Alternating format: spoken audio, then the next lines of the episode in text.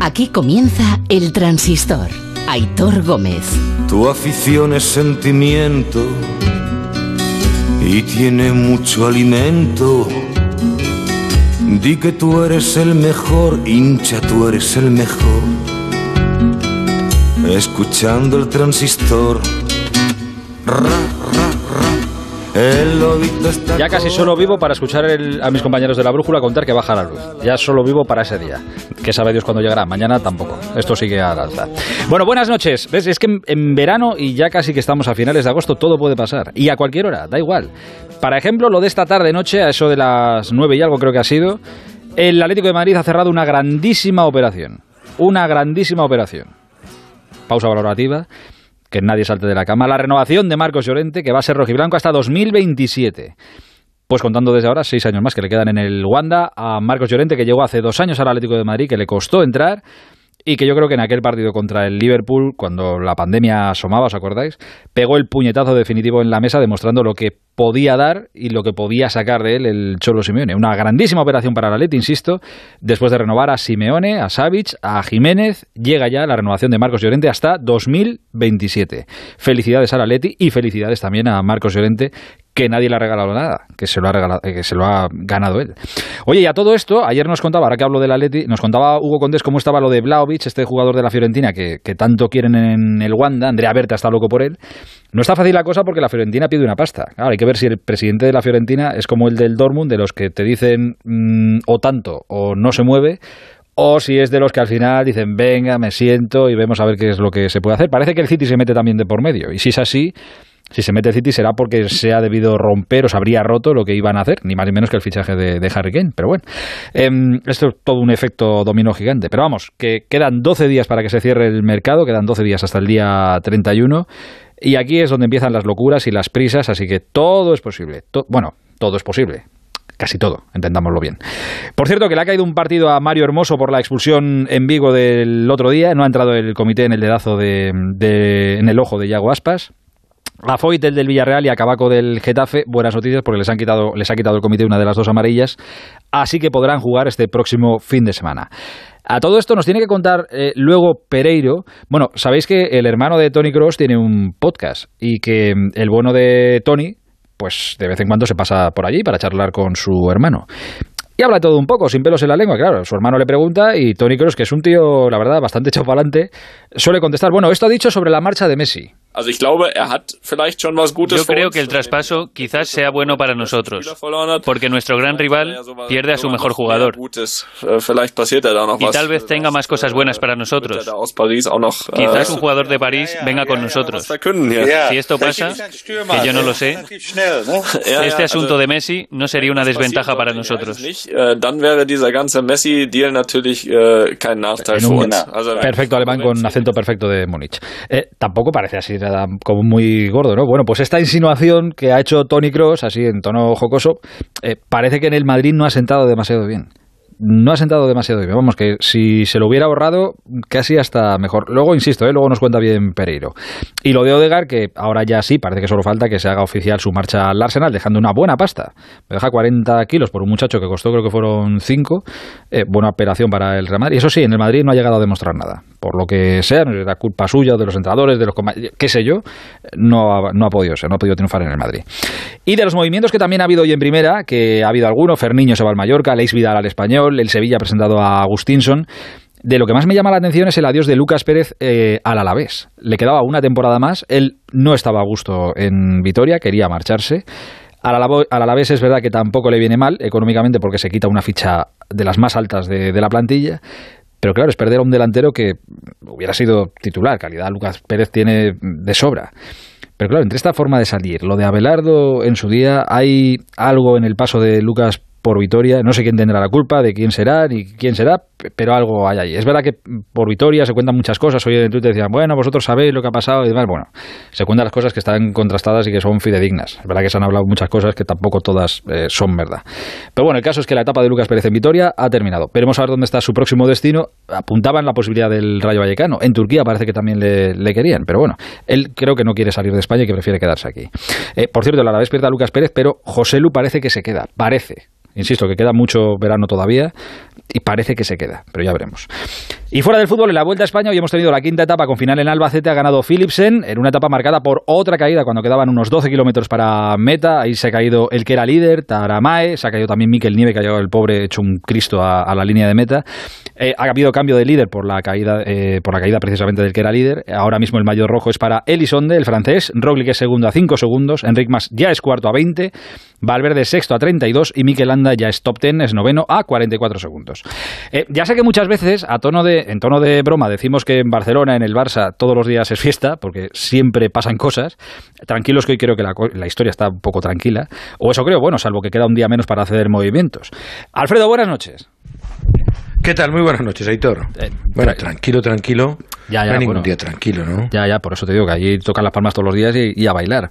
Pero así públicamente digamos que la cosa está más o menos tranquila, quitando que quedan 24 horas menos para hacer lo que se puede hacer. ¿Qué haría el deporte español sin el Barça? Digo yo, digo yo. ¿Qué, noches de gloria eh, nos, nos quitaría. Pero que, con qué tranquilidad vivirías, también te digo. Sí, también es verdad. cuando no es una cosa es otra, ¿no? Ahora el adiós de Messi en este verano tortuoso, eh, la rueda de prensa de Joan Laporta, la carta de Bartomeu, la contestación del presidente Laporta muy contundente, hablando de mentiras absolutas. Y eso que tiene cierta curiosidad, porque a mí me decían en su día que Bartomeu creía que Laporta era el mejor de los candidatos a la presidencia, ¿eh? Que él mm, decía, bueno, entre Fon, Freixe y Laporta, pues a lo mejor la porta.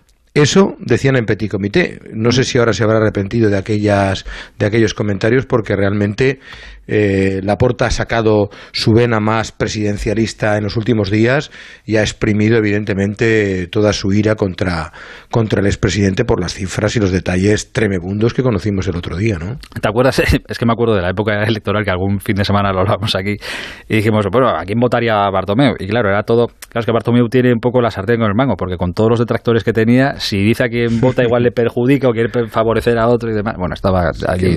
No sabes si le hacía un favor o no diciendo que iba a votar alguno, ¿no?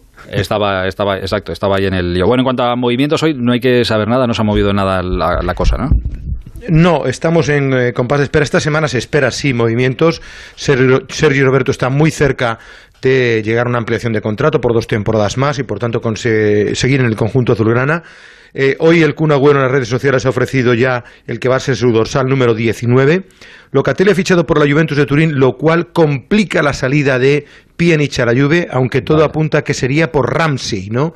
Aaron Ramsey tiene una ficha muy importante en la Juventus y están intentando quitárselo de encima. En el día en el que Ronald Koeman cumple un año al frente del Fútbol Club Barcelona, recordarás aquel famoso 8-2 del 14 de agosto, ignominioso resultado. Y Mingueza es la buena noticia, hoy ha empezado a trabajar con el resto de los compañeros y parece que va a estar en condiciones. Y el Barcelona ha anunciado también la venta de localidades para el partido ante el Getafe. No ha dicho cuántas, estarán en una cifra muy similar a la del debut frente a la Real Sociedad en torno a unos 22.000 y si no hay muchas peticiones, posiblemente incluso todos tendrían derecho y no haría falta sorteo. Así están las cosas. Eh, como la situación es la que es la que es y como venimos de unas elecciones hace nada en el Barça, que parece que fueron ayer, eh, que el tiempo no pasa, eh, queríamos saber, digo, ostras, pues igual era buen día para ver cómo ve todo esto. Alguien que podía haber estado ocupando la presidencia del club, ¿por qué no? A ver qué le parece todo esto, la, situación de, de, su Barça, porque es muy, muy culé. Tony Freisa, candidato a la presidencia del Barça en esas últimas elecciones. Buenas noches. Hola, ¿qué tal? Buenas noches. ¿Cómo está? Bien, muy bien, gracias. Me alegro. De, vacaciones, pero pendiente de, la actualidad del club, por supuesto. Bueno, y sé que un poco enfadado porque le leía en Twitter hace unos hace un par de días, creo que fue, que decía, cada vez que pongo aquí algo hay locos insultando y no sé qué y no sé cuánto. madre mía, pues sí que se meten líos. Este bueno, es que en Twitter se mezclan dos cuestiones. Una, la propia red social que permite eh, el insulto desde el anonimato y además pues bueno pues la, la, dinámica habitual de estos tiempos en que vivimos en que está todo el mundo muy enfadado. es, es fácil conducir a la masa sobre sobre ideas falsas no entonces bueno, pues... Eh, pues tómelo con resignación y con calma. Es, simplemente una respuesta que doy en ese momento porque porque me gusta me gusta debatir, me gusta confrontar criterios, pero lo que no me gusta es el insulto. A mí tampoco, tiene toda la razón. Eh, dígame una cosa, así de primera, y, ahora que estamos en confianza, que no nos escucha nadie, visto lo visto, eh, le han dicho muchos amigos o familiares, o a lo mejor usted también lo ha pensado, menos mal que no gané que ganó la puerta. Sí, sí, eso, eso, eso me lo dice todo el mundo. Eh, aunque todos los que estábamos en esas elecciones sabíamos a lo que nos exponíamos y la situación que tenía el club. Mm, no sé, ¿de verdad sabían que estaba la cosa como estaba? Sí, sí, sí. ¿Sí? ¿Tan eh, mal? sí, porque, porque, bueno, el que tiene la preocupación de saberlo lo sabe que no se limita a pasar por encima de puntillas, pues seguramente no se entera.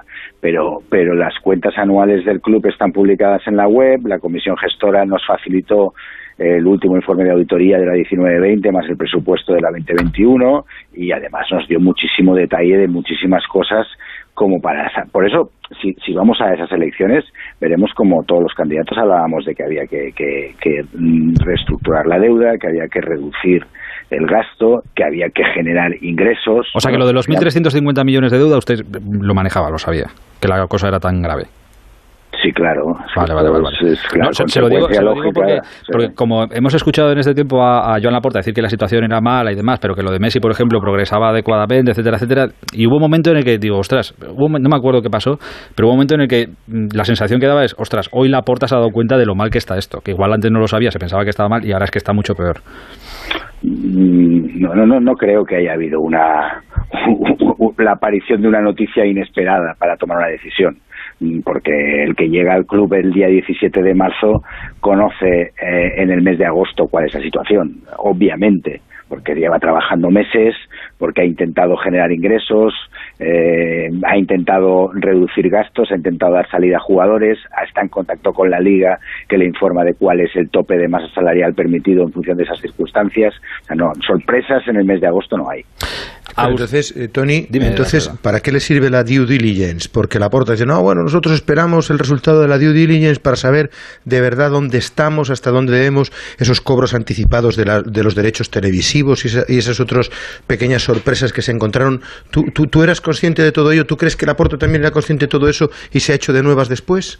No, una, una, due diligence te permite analizar con detalle cada uno de los aspectos reflejados en la contabilidad para analizar en muchos casos qué riesgos entrañan cada una de esas partidas, qué obligaciones y qué derechos comporta cada uno de, los contratos que tiene en vigor el, el, club en este caso pero una due diligence tampoco tarda cinco meses, ¿eh? O sea, hmm. la due diligence se hace eh, en un tiempo, lógicamente, hay que trabajar, hay que analizar, pero está hecha, si uno quiere, en, dos meses sobradamente.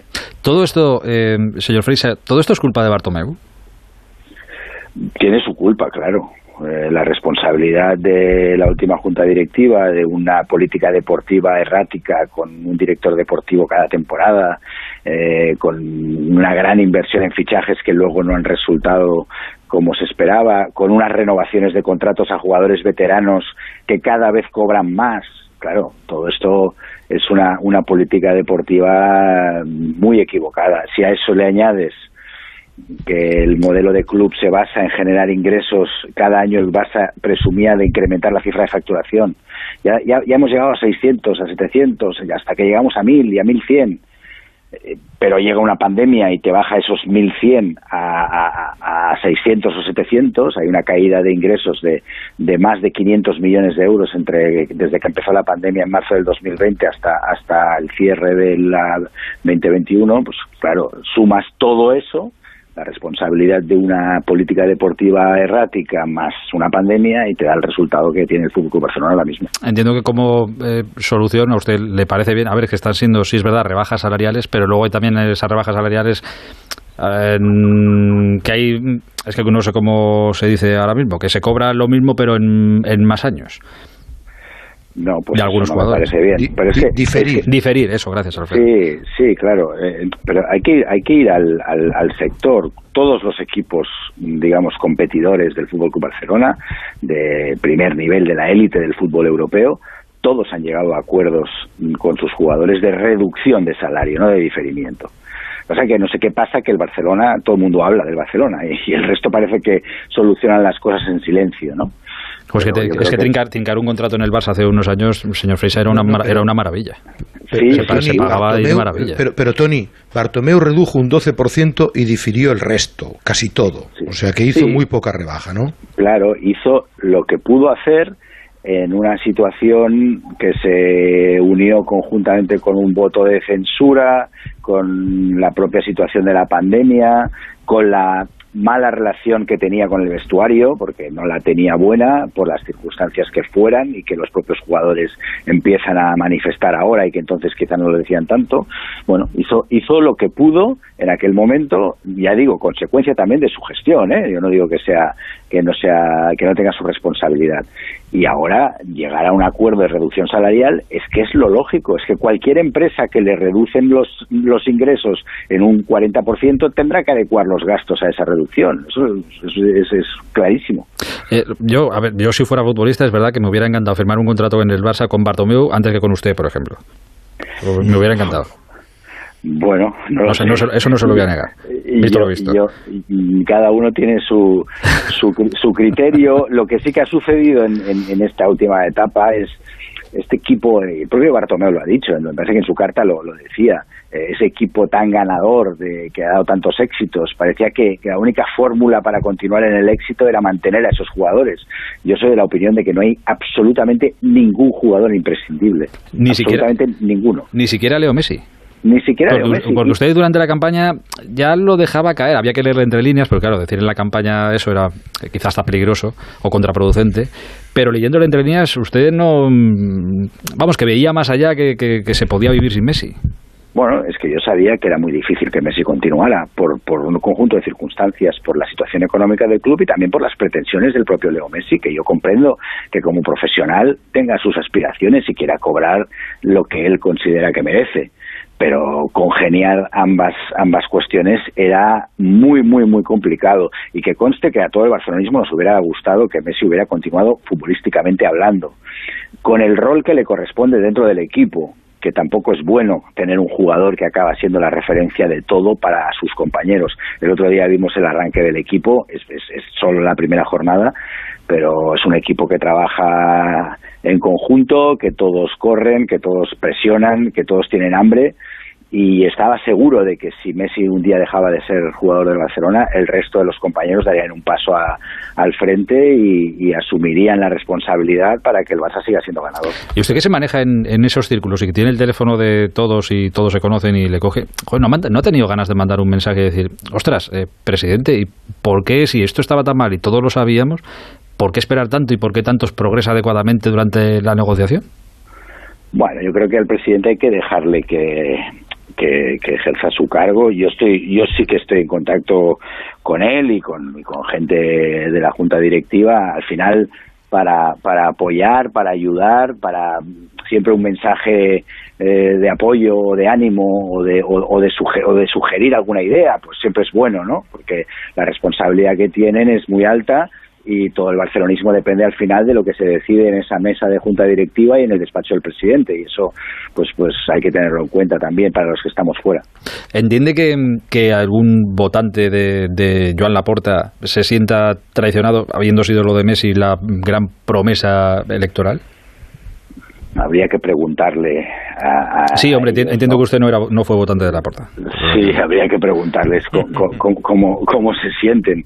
Eh, sí a mí a mí en las elecciones me llamó mucho la atención como él eh, afirmaba con tanta rotundidad que con, con él seguro que seguiría y con los demás no. Yo bueno pues cada uno supongo que en, en unas elecciones trata de aprovechar las, las, las armas que tiene y él siempre ha jugado mucho a, esa complicidad con los jugadores y a esa buena relación con ellos, pero creo que eso no es bueno porque un presidente no tiene que ser amigo de los jugadores, un presidente tiene que mantener el carácter institucional de su cargo y saber, saber en un momento determinado poner un límite, decir que no, que se ha hecho con Messi, por ejemplo, de la manera que haya sido, pero se ha hecho, y yo creo que no es bueno ponerse una medalla de yo me llevo muy bien con los jugadores, yo si fuera presidente del Fútbol de Barcelona, no, no presumiría nunca de eso. Eso es lo que, lo que se dice mucho de los padres con los hijos, que los padres tienen que ser padres, no tienen que ser amigos de, sus hijos. Es un, buen símil, es un buen símil. Eh, le, quería, le quería preguntar, le tacharon a, al presidente Laporta cuando explicó la fórmula que les daba la Liga para poder hacer lo de Messi, pero que él lo aceptó, esto del fondo CVC,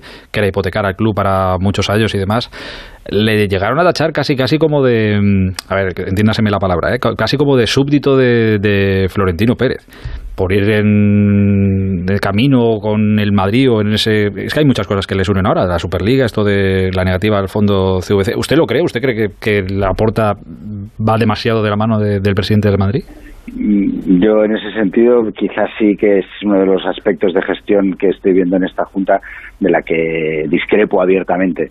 No me gusta ver al Fútbol Club Barcelona de la mano del Real Madrid en todo, no me gusta verle mantenerse en la Superliga, que es un proyecto que no tiene ningún tipo de recorrido hoy por hoy, que los propios socios de ese proyecto han ido saliendo y ya no forman parte del mismo. Y observo como desde la liga 38 de 42 clubes suscriben un un acuerdo impulsado por la Liga eh, que no supone hipotecar derechos, en todo caso, sino que quien los derechos audiovisuales ya están cedidos por el Fútbol Club Barcelona en virtud del Real Decreto Ley que estableció en el año 2015 la comercialización conjunta y esto lo único que era es bueno pues sí solicitar ese, esas operaciones de la liga directamente no del fondo de inversión. Yo creo que, que hay que tener muy claro cuál es la figura jurídica y en mi opinión el acuerdo con CVC era, era y es un buen, un buen acuerdo para el fútbol español, en el del que forma parte el Barcelona y que al Barcelona le interesa que la Liga Española tenga eh, prestigio y se revalorice. Yo creo que es bueno que el resto de clubes también se revaloricen. incluso no participo de esa idea de que Barcelona y Real Madrid tienen que formar una liga elitista con otros clubes de Europa. No, no, no, no, me, no me parece ni inteligente ni acertado. incluso, aunque este préstamo, bueno, este sí es un préstamo, este préstamo que le caería al Barça, incluso aunque el 70% te diga, no, no, es que esto lo tienes que usar para esto, no se puede usar para otra cosa. Sí, bueno, claro, porque al final es la figura que es el contrato de cuentas en participación, el inversor lo que hace es eh, invertir 2.700 millones de euros en, un, en unos determinados términos, con unas determinadas condiciones. Lógicamente, no te van a dar un dinero para que hagas lo que quieras o para que te vayas al mercado y fiches otra vez a Coutinho por 160 millones, por ejemplo. ¿no? Mm. Imagínate qué, barbaridad. Lo lógico es que si es un proyecto colectivo, se te diga cuáles son las condiciones de utilización de ese dinero, pero en todo caso era para crecer, para crecer conjuntamente como liga y para revalorizar los activos que cada uno de los clubes tiene en las instalaciones, modernizar las instalaciones y destinar una, un, porcentaje de ese dinero, claro que sí, a, las plantillas y también a la situación de endeudamiento que tienen todos los clubes. Yo me parece que es una, una fórmula muy acertada y en todo caso tengo muchísimo respeto por los cuatro que han votado en contra, pero también por los 38 que han votado a favor, que me parece que, que no se chupan el dedo. Eh, tenga, tenga cuidado con esto porque mañana le dirán que, que está usted a favor de Tebas, ¿eh? Bueno, del señor Tebas se puede estar a favor y en contra. Hombre, por supuesto, como de todo el mundo. De, lo que vaya haciendo, y a mí me parece que está haciendo un buen trabajo en la liga, sinceramente. Ah, pues mire. Eh, con, ¿Coincide usted con, el presidente de la... Claro, veo que usted lo tiene todo en la cabeza y que conoce muy bien el, asunto, como no puede ser de otra manera, como candidato que ha sido a las elecciones. Eh, esto en dos años, como dijo el presidente Laporta, ¿el Barça volverá a ser un club eh, como, no sé si como era, pero bueno, que el problema podría estar subsanado o casi subsanado en dos años. Ojalá, ojalá, yo no sé lo que tienen entre manos y qué mm, futuros patrocinios, qué futuros futuros inversores que quieran participar de los activos del Fútbol Club Barcelona, sabe que está la figura del Barça Corporate con cuatro líneas de negocio. Mm, entiendo que en dos años muchos de los contratos o algunos de los contratos de jugadores que son eh, muy altos y que generan muchas amortizaciones pues habrán finalizado pero hombre, dos años eh, es una visión muy optimista, ojalá sea cierta, claro, como, como socio ya me gustaría. Ahora, ahora que decía usted, que, que se me acaba de ir la cabeza, ahora que decía usted que es verdad que está bien, oye, que la liga crezca y que todos crezcan y que tiene respeto por los otros 38 que han votado en contra con esto de CVC y demás, eh, claro, si yo si le preguntaríamos, si le preguntamos al señor Tebas si le viene bien que una vez ha marchado Messi, pues oye, venga una estrella como Mbappé a la liga española, pues seguramente el señor Tebas dirá que sí, como madridista que es además. O sea, a usted quizá para, por el bien de la liga le parecería bien también? Yo lo que quiero es que Ronald Koeman se a un, un, equipo para competir y ganarlo todo. A mí los jugadores que tengan el resto de equipos Mm, podríamos enumerar muchísimos jugadores que ha habido siempre, grandes jugadores en el Real Madrid grandes jugadores en otros equipos y, el Barcelona ha sabido ganar cuando ha sabido hacer bien las cosas, que es lo que me preocupa a mí. Vale, o sea que, vale, que, no, me, que, no, me, que no le apetece. No, no y, Mbappé me parece un jugador muy atractivo de ver jugar, o sea, no, no, mm, personalmente no me importaría en absoluto que viniera. Vamos, no creo que sea ese el, el, foco de atención del, del Fútbol Club Barcelona. El foco de atención del Fútbol Club Barcelona está en la ciudad deportiva de San John de Espí cada semana con los entrenamientos y en el Camp Nou y en los campos donde juguemos cuando vayamos a competir. Está allí. Eh, Alfredo, para ir terminando. No, yo le quería preguntar, no sé qué, impresión le causó Joan Laporta el otro día en la rueda de prensa. Vimos a Laporta del pasado, ¿no? Más agresivo, más retorciéndose después de la carta de Bartomeu en la que habló de las ocho mentiras. Y, luego hubo un dato a mí que me llamó la atención, no sé si económicamente le pareció a usted igual, eh, Tony, y es el tema de las amortizaciones de los jugadores. ¿Ha devaluado a los futbolistas en el ejercicio pasado para que eso no se le impute a él? Es decir, que las pérdidas las comparta el presupuesto del año pasado. ¿Es cierto o me lo parece a mí? Sí, eh, la información, eh, no lo dijo él directamente, si no estoy equivocado, sino que es una información que ha salido después, que en ese supuesto cierre contable con 481 millones de euros de pérdidas hay una provisión por depreciación de jugadores de casi 140 millones, o sea, devaluado en el balance. En la rueda de prensa, él, perdón, él, en la rueda de prensa reconoció que se habían actualizado los valores de los futbolistas. Bien, pero la cifra no la llegó a decir, ¿o sí? No, no, no, no dio la cifra. Bueno, bueno. Eh, eso es algo que ya hemos vivido en el Fútbol Club Barcelona en el año 2003, justamente con la presidencia de Joan Laporta en aquellos famosos ocho días, en que se también dotó una provisión por depreciación de jugadores de 63,8 millones de euros y que luego dio lugar a, un conflicto judicial y por pretender en aquel entonces la porta que no se le atribuyera a él, sino a Gaspar, pues ahora va a pasar exactamente lo mismo. Sí, me dio una sensación de que parece como que como que se están preparando los frentes para una nueva batalla judicial. Bueno, pues si, si así es, habrá que estar atentos porque de momento tenemos la información que, el señor Laporta dio en la rueda de prensa, pero lo que habrá que ver sobre todo son son es la liquidación del ejercicio, la cuenta de pérdidas y ganancias, el balance, la memoria y analizar esas cuentas. Yo es que ahora cuando leo lo del líos, eh, cuando escucho algo de líos judiciales, solo me acuerdo de lo que dijo la puerta el otro día, de, lo que desglosó, 90 millones de euros en, litigios que había gastado el Barça. Ya, 90 millones de euros en litigios me parece, bueno, en fin, eh, bueno para los abogados, desde luego. Eh, de traspasos de jugadores. Sí, bueno, bueno, que, era una cosa... que haya sobrevivido el Barcelona a tantas cosas. la verdad es que sí, la verdad es que sí, para que nos vamos a engañar. Eh, señor Freisa, con la, última que, le hago, que me quedo sin tiempo. Eh, con esto que tiene el Barça, es candidato al título, tal cual están las cosas ahora. ¿Usted lo ve igual de candidato y entiendo que está satisfecho después de lo que vio en el primer partido? Sí, sí, yo veo la plantilla del Barcelona y veo calidad suficiente para, para optar a todos los títulos como cada temporada. Y, contento con que se quede Coutinho, contento con que Griezmann al final de momento esté, contento con todo. Sí, sí, sí. Los, todos los jugadores que el Barcelona ha fichado en el mercado, cuando se fichan estos dos jugadores que usted menciona, nadie discute que son jugadores que están en la élite del fútbol mundial. Otra cosa es que luego cuando llegan mm, rindan más o menos, se lesionen más o menos, tengan ubicación en el planteamiento colectivo mejor o peor, pero el Barcelona tiene un equipo plagado de jugadores de primer nivel. Es usted un socio de los agradecidos. Perdón, perdón, Hitor, pero por ejemplo, el tema Ilais Moriba, como lo ha llevado el club, eh, parece correcto, ¿no? Cuando un futbolista, ¿verdad? Sí, totalmente, totalmente. Estamos hablando de un jugador mm, de la cantera que es lo que es gracias a que el club le ha dado esa oportunidad y a su calidad, por supuesto que también y yo creo que si un jugador que sale de la cantera no es capaz de, de entrar en la dinámica que tiene el club actualmente, de las circunstancias que hemos comentado y aceptar un contrato mm, para los próximos años, pues lo mejor es que este jugador no, no continúe en el Barça. Yo creo que aquí el club ha actuado muy bien.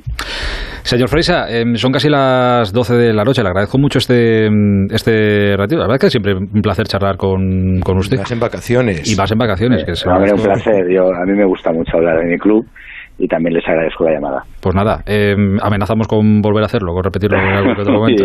Eh, señor Freisa, un abrazo muy grande, muchísimas gracias. ¿eh? Un abrazo a todos. Un saludo, hasta ahora.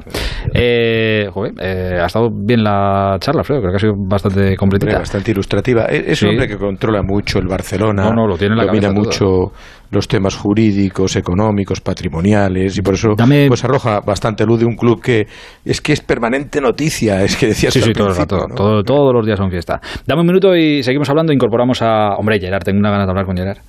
El transistor.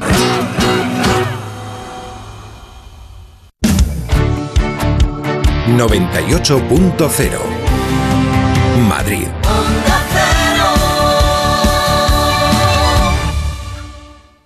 Soy Eduardo Molet. ¿Sabes que puedes vender tu casa y seguir viviendo en ella para siempre? Te invito a merendar todos los martes y jueves a las 6 de la tarde en mi oficina de Fernando el Católico 19 y te cuento cómo. Reserva ya tu merienda en el 658 60 60 60 y vive tranquilo. Onda Cero, Madrid. Entrevistas y debates, análisis y opiniones, participación y buen humor. En Onda Cero lo tienes todo. Información imparcial y plural para que entiendas lo que sucede. Diversidad de secciones y contenidos. Cercanía y respeto. Las voces más respetadas de la información y la comunicación. Te contamos y te escuchamos. Somos tu radio. Te mereces esta radio. Onda Cero. Tu radio. Sábados a las 3 de la tarde, domingos a las 2 y media y siempre que quieras en la app y en la web de Onda Cero.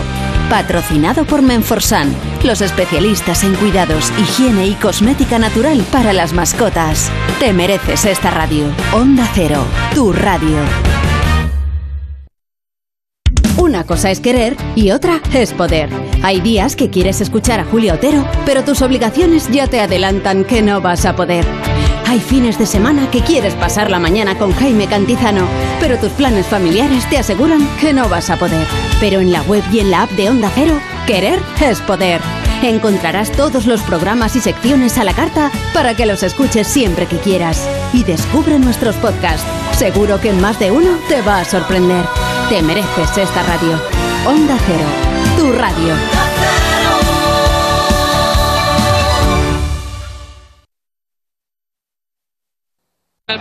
En Movistar vamos a darlo todo.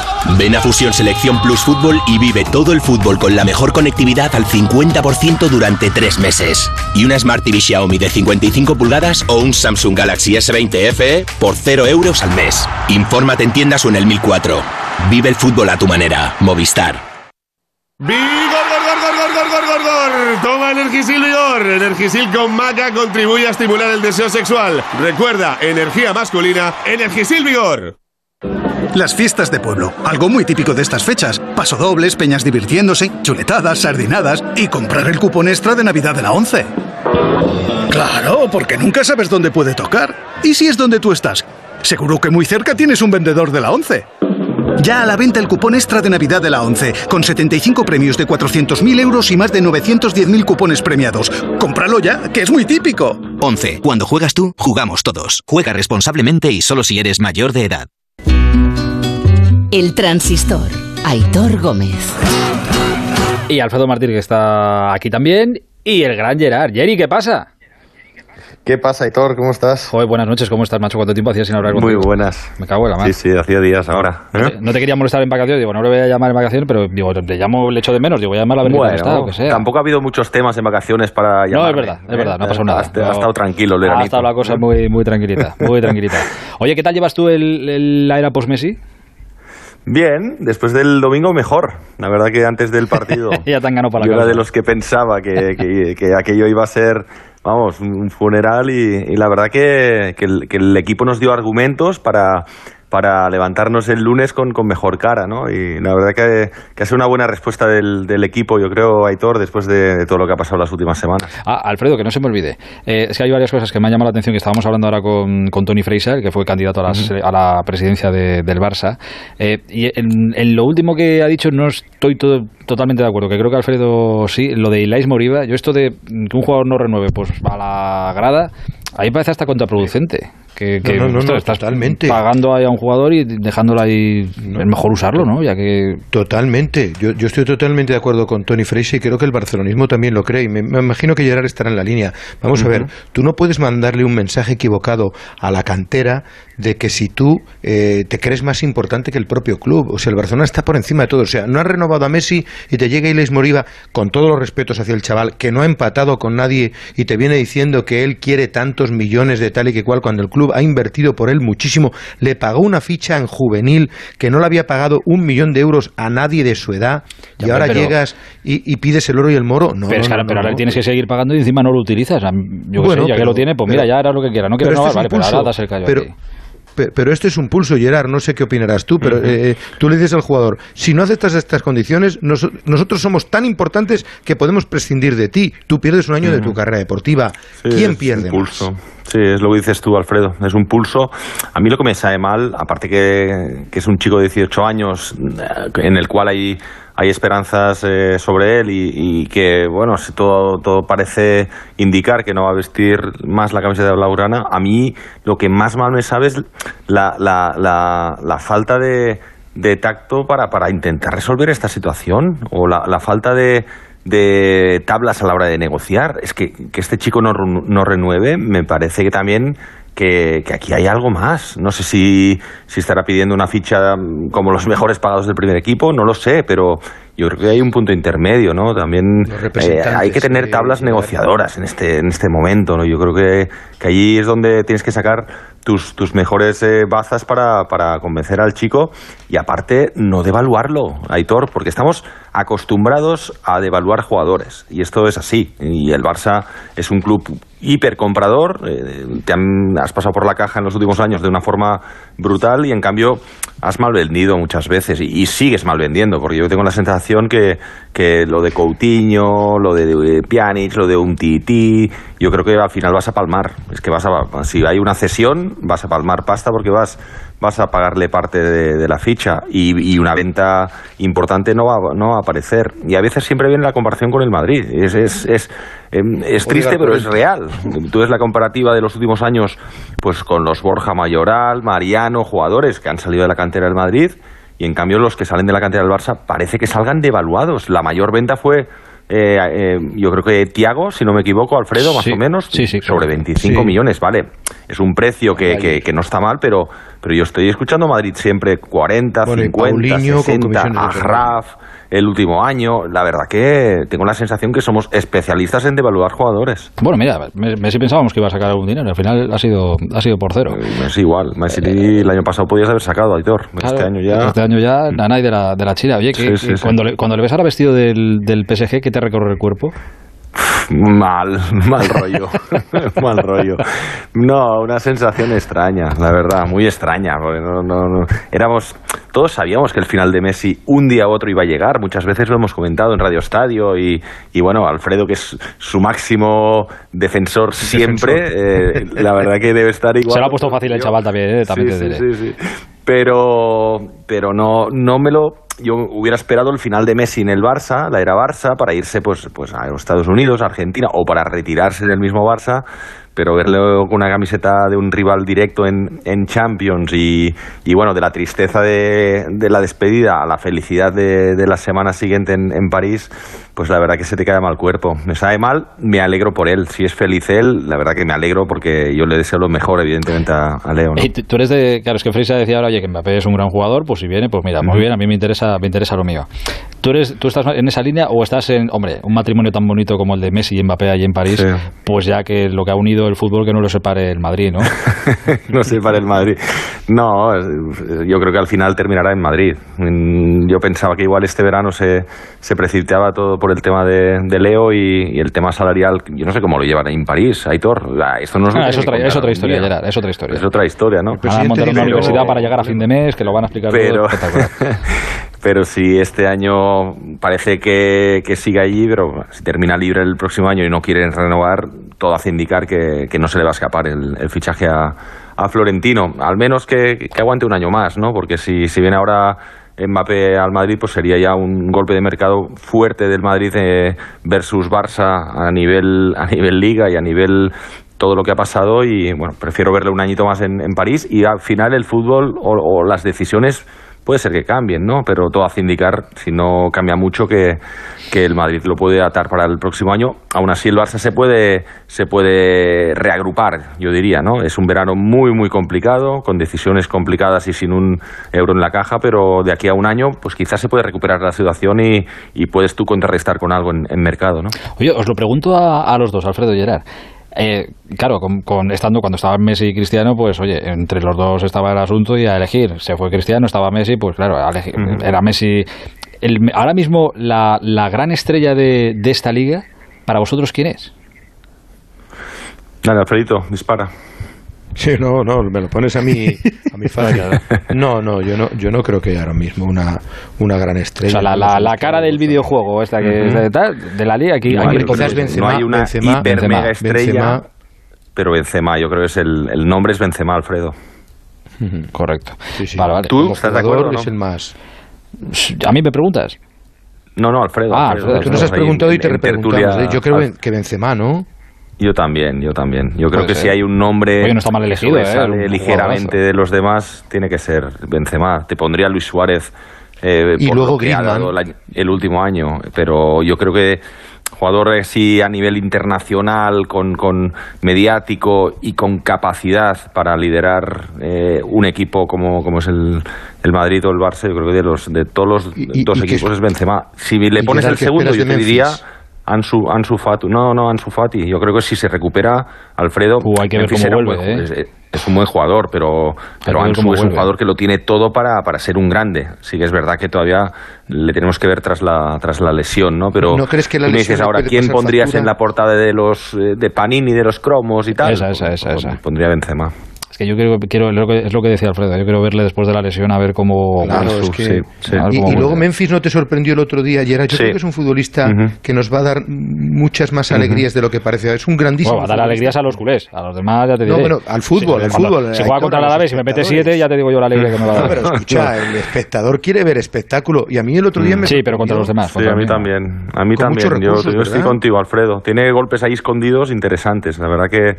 yo pensaba que era más un jugador, muy buen jugador, pero que pasaba un poco más inadvertido, pero el otro día se puso el equipo ahí en la espalda, todo el equipo estuvo bien, pero si tienes que, destacar algo distinto de lo que hace todo el mundo, pues sí que Depay lo, lo dio, ¿no? Y, la verdad tiene la confianza de Ronald, vino coste cero, este puede ser un, buen fichaje y un, buen tanto para para la dirección deportiva del Barça, ¿no? Tal como, tal como está el veranito y, bueno, lo de Eric también nos sorprendió gratamente, Alfredo, ¿no? El, rendimiento del, del chico. Sí, sí. Y luego, y luego Pedri, que, que yo no sé cuánto va a aguantar. ¿Tú, tú crees, Que no se cansa, que este come plata de canela no se cansa. Escucha, ahora está, eh, si le va a convocar o no Luis Enrique para las eliminatorias. Tú, Gerard, que has sido futbolista y además tú explotaste pronto como Pedri. Eh, eh, ¿A esas edades se aguanta todo lo que te echan de verdad? Bueno, por, por ilusión y por y porque tú, tú, te ves capaz de comerte el mundo. Alfredo, yo recuerdo 18, 19, 20 años, la época de las finales de Champions del Valencia y tú eres capaz de, de, jugar partidos cada tres días porque el cuerpo te aguanta todo y sigue pues es verdad que puedes tener una, una pequeña lesión muscular y tal y no le deseamos evidentemente al chico pero todo lo que no llega al cuerpo a veces llega, llega, llega a la cabeza ¿no? y, y como el chico está en este momento dulce que, que, le ha venido todo tan rápido pero que lo ha asimilado tan bien con tanta naturalidad y con tanta tranquilidad yo creo que el chico a nivel coco está preparado para para lo que le tiren, no, no dirá que no a nadie, ¿sabes? Lo único yo soy de los que piensa, Aitor, que hay que ir un poco con calma con el chaval. A mí me gusta mucho, es un chico que lo ha hecho muy bien, pero a mí las comparativas todavía con Andrés y todo esto, yo, yo, yo iría un poco más con, con, con calma porque no lo podemos ensalzar ya de buenas a primeras. Yo creo que la responsabilidad, más, que nada para que no le afecte esta responsabilidad, incluso no solo de llegar, sino de que tienes que resolver ya. Yo mm. esta se la pondría a los a los de Jong, a los de Pai, a los, a los veteranos, pero, pero a Pedri lo dejaría un poco al margen, lo cuidaría un poco más. ¿no? Oye, te quería preguntar, ya sé que solo llevamos una jornada y que quedan cosas por ver, queda mercado por cerrar, que igual cambia en cosas y demás. Em, claro, es la, la, gran frase de Messi aquella, ¿no? Cuando dijo no nos da para la Champions, no nos alcanza para la Champions. Con lo que tiene el Barça, ¿tú crees que le da para, para pelear esta liga? ¿Y cómo viste al Madrid y al Atleti? El, digo Madrid y Atleti como principales candidatos y quieres meter ahí al Sevilla también. Sí, sí, sí, lo meto seguro. Al Sevilla, yo creo que será la liga más igualada de, la historia. El año pasado ya lo fue, el Sevilla se enganchó eh, casi hasta el final, pero, pero ya pudimos hablar de una liga de cuatro. Y este año yo lo veo al Sevilla con plantilla, porque mantiene lo del año pasado, pero encima ha fichado y ha fichado bien, ¿no? Y entonces lo meto como, como, como cuarto seguro, pero mm, Barça, Barça sí que tiene que estar allí. Eh, Aitor, aunque haya perdido a Leo estamos seguimos hablando de una buena plantilla y, yo creo que sin, sin, el tema de Leo van a hacer un paso adelante. Lo demostraron el otro día y estoy convencido que el equipo va a trabajar y el equipo va, va a correr más y el equipo va, a ser un equipo más, más sólido, más solidario. Eh, Atleti para mí favorito, mantiene la base del año pasado, no se ha ido nadie y encima fichan bien? Eh, fichan a De Paul y puede ser que venga el chico este Blauwich del, de la Fiore. Eh, y el Madrid empezó bien, no te digo que no, un partido bastante cómodo para ellos también en, Vitoria, pero yo tengo las dudas siempre de que si Bale y, y, y Hazard te van a aguantar. Estamos en lo mismo, son jugadores que sí, son muy buenos, como Coutinho, sí, son muy buenos, pero son infiables. 100% infiables. Pues te decía antes lo de Benzema, me parece un seguro de vida, Cross Modric y el centro del campo pues te aguanta, pero, pero el otro día salió con, con ellos dos, pero no creo que sean tíos que te aguanten el ritmo de una temporada al completo. Uno por lesiones, Hazard, y el otro porque no sé si tiene el coco en el, en el área o en el green, ¿sabes? Entonces, Aitor, ahí es donde tengo la duda. Aún así, el Madrid también estará peleando arriba. Estoy convencido que, que es una liga súper abierta y, y, que será muy igualada. Tendremos tiempo de, de hablar de muchas más cosas. Antes de, de despediros, que, tengo, eh, que tenemos que contar cosas de, del Real Madrid, ahora es que pasa una cosa, creo que va a pasar una cosa curiosa. Eh, hola David Alonso, buenas noches. Hola Aitor, buenas. Hola Pereiro, buenas noches. Aló, a todos, buenas noches. Pere, Pere si, te, si te pregunto, eh, es una cosa muy rápida para que la escuchen Alfredo y Gerard y ya nos vamos al Madrid, ¿eh? pero si te pregunto a, a ti, eh, Pereiro, por quién es ahora mismo para ti la estrella de la liga, igual que Alfredo y Gerard han dicho Benzema. Para mí, Pedri. Qué, qué, curioso esto, ¿eh? Uh -huh. Desde Barcelona, desde Barcelona a Benzema. De Barcelona se mira para allá. Y Hombre, tienes por 15 Pedri. años para vender el pollino, así que... Hemos sí, sido no, políticamente es que lo para desestabilizar eh, Aitor, que claro, claro. Sí, tiene golpes sí, sí. Igual que tú comparándote yo... con las ventas del Madrid con el Barça, claro. Le habéis pillado, le habéis pillado. Eh, Aitor. de hay que cuidar al chico y no llevarlo arriba todavía y va, te, te saca Pedri en portada del Panini, el amigo, el amigo Yo voy a dar un nombre que no ha salido. Yo es el típico jugador por el que pago una entrada para verlo, juegue donde juegue. A ver. Gerard Moreno. O sea, a mí es un jugador oh, que es, es verdad, una verdad, auténtica sí, sí, debilidad. Te la compro, te la compro. Te ¿Sabes, la ¿Sabes qué pasa? Que Gerard yo creo, y en la Eurocopa yo creo que se vio también, ¿eh? yo sí. no, no sé si vende por, por lo que sea, es un jugadorazo espectacular, pero... Da igual que venda o no venda, pero tú le ves en el campo y es, es diferente. Ah, no, es. Te la compro, pues, te la compro. Sí, es verdad que no vende lo que vende Benzema, porque estamos hablando de mediáticamente a nivel mundial muy distinto, claro. pero si tú me dices cualquier jugador, ¿qué jugador español pones ahí al lado de Benzema y te, y te digo Gerard. Estoy 100% de acuerdo en, ya, en, pero estamos, lo que estáis comentando. Sí, pero fijaros que estamos hablando de, de, de, Leo Messi, de Cristiano Ronaldo y estamos empezando ya a hablar de Pedri y Gerard Moreno, con todos los respetos. Bueno, bueno, espera, espera, espera, espérate. Dale que no tiempo, acabado esto. Tiempo, dale tiempo. Sí, que bueno, igual lo vendes con un francés a, a, final de mes. Ah, bueno, sí. Alfred, pero Alfredo no nos asusta con eso, no le vas a chantar con eso. Eh, y ahora que tendremos tiempo de no, seguir hablando. No Cuando queráis. Eh, te mando un abrazo grande, cuídate mucho. Es un Igualmente, cracks, un abrazo. Adiós, fenómeno. Alfredito, hablamos. Un abrazo fuerte a todos. Un abrazo, noches. cuídate, hasta ahora. Eh, oye, Pere, eh, me tienes que, que contar. Eh, ¿Podemos escuchar otra vez las palabras de Tony Cross? Creo que las tenemos por ahí. ¿Las tenemos? Eh, no las tenemos. Ahora, pero me tienes que contar por qué ha sentado tan mal esto en el, en el Madrid. Que me queda un a poco... ver, yo lo entiendo, es que no quieren eh, mentar a la bicha bajo ninguna circunstancia y, ni calentar al personal en, en París. Pero vamos a, mira, vamos a recordar lo que ha dicho, que lo hemos escuchado al principio. Esto es lo que ha dicho Tony Cross y que ahora nos cuenta Pereiro por qué ha sentado tan mal. Also ich glaube, er hat vielleicht schon was Gutes Yo creo que el traspaso quizás sea bueno para nosotros, porque nuestro gran rival pierde a su mejor jugador. Y tal vez tenga más cosas buenas para nosotros. Quizás un jugador de París venga con nosotros. Si esto pasa, que yo no lo sé, este asunto de Messi no sería una desventaja para nosotros. En un perfecto alemán. Pues esto siendo mal. Hay que contrastar esto con la traducción de Miguel Gutiérrez. ¿eh? Sí, sí, sí, habría que verlo, pero bueno, más o menos por encima es lo que ha venido a decir el bueno de Cross en el podcast este de, de su hermano. Eh, de, de todas maneras, vaya, vaya pedazo de podcast, ¿eh? Los dos Cross y Boris Becker. Sí, sí, no, no. Bueno, es que, claro, es Vamos, que Ibai Llanos al lado de esto, un aprendiz. El hermano de, hermano de, de Tony Cross tiene su, su poderío, el chaval, sí, sí, lleva bueno. Bueno, sí que con que lleva a su hermano y suelta ahí cuatro perlas, lo tiene, lo tiene más que hecho. Bueno, eso explica, explícame. Bueno, pues eso, que no, no quieren eh, rela relacionar al Madrid con, con, Mbappé bajo ninguna circunstancia que no sea que el propio eh, futbolista francés decida dar un paso y lo que te he comentado estos días y hablar con eh, y decirle, oye, me quiero marchar ya y ahí es, ahí es cuando hay que llamar al Madrid porque es el único sitio donde quiere eh, marcharse Kylian. O sea, entonces, por ejemplo. La sensación de que cada relación que no sea esa, pues al Madrid le molesta. Entonces, Tampoco por ejemplo. Es una molestia enorme, pero es una molestia. Por ejemplo, digo, la historia que ha subido a Instagram, creo que ha sido hoy, una foto, Benzema con Mbappé, que ponía ahí tal, vence, vaya, Mbappé, qué bonito, todos los dos juntitos. Bueno, tampoco, esa molesta menos. Ah, esa molesta menos. Es una foto, no tiene mensaje. Molesta o, vale, vale, no, no, tiene mensaje. Fíjate, yo, yo, lo entiendo, Aitor, porque es una situación, la de Mbappé con el Madrid, tan delicada. El Madrid ya, está ya. caminando por la cuerda floja y cualquier gesto, cualquier declaración, aunque sea en tono de broma o en una conversación así informal, eh, puede ser malinterpretada. Es que eh, cualquier cosa que le siente mal al jeque, no al Kelaifi, sino al Tani, eh, el de Qatar, que es el que decide, es que puede dar al traste con la operación. Es que hay que ir con, Entonces, con un cuidado. Sí, sí, sí. Mejor que nadie diga bueno, nada. Es que el, el Barça preguntó por Berratti y no le han comprado el campo de casualidad. ¿eh? Sí, sí, no, ya, ya, sabemos cómo se la, cómo pues se la gasta. Eso es lo que no se quiere. Pero, joder. Bueno, y pues el. Madrid no está para jaranas en ese sentido. No, ya, ya, es ya, más, no, eh, eh, lo he mirado antes. Ha habido cuatro comunicados en los últimos tres años cuando han salido noticias relacionando al Madrid con Mbappé o Neymar. Y siempre se ha cortado de raíz, igual que lo de ayer. Correcto, bueno. Con Cristiano Ronaldo, que ahora, te viene bastante mejor que lo, que lo, de Mbappé. Sí, es verdad que ahora, este verano, por lo que sea, no ha habido comunicado por lo de Mbappé y mira que se les ha relacionado. Pero este verano no ha habido.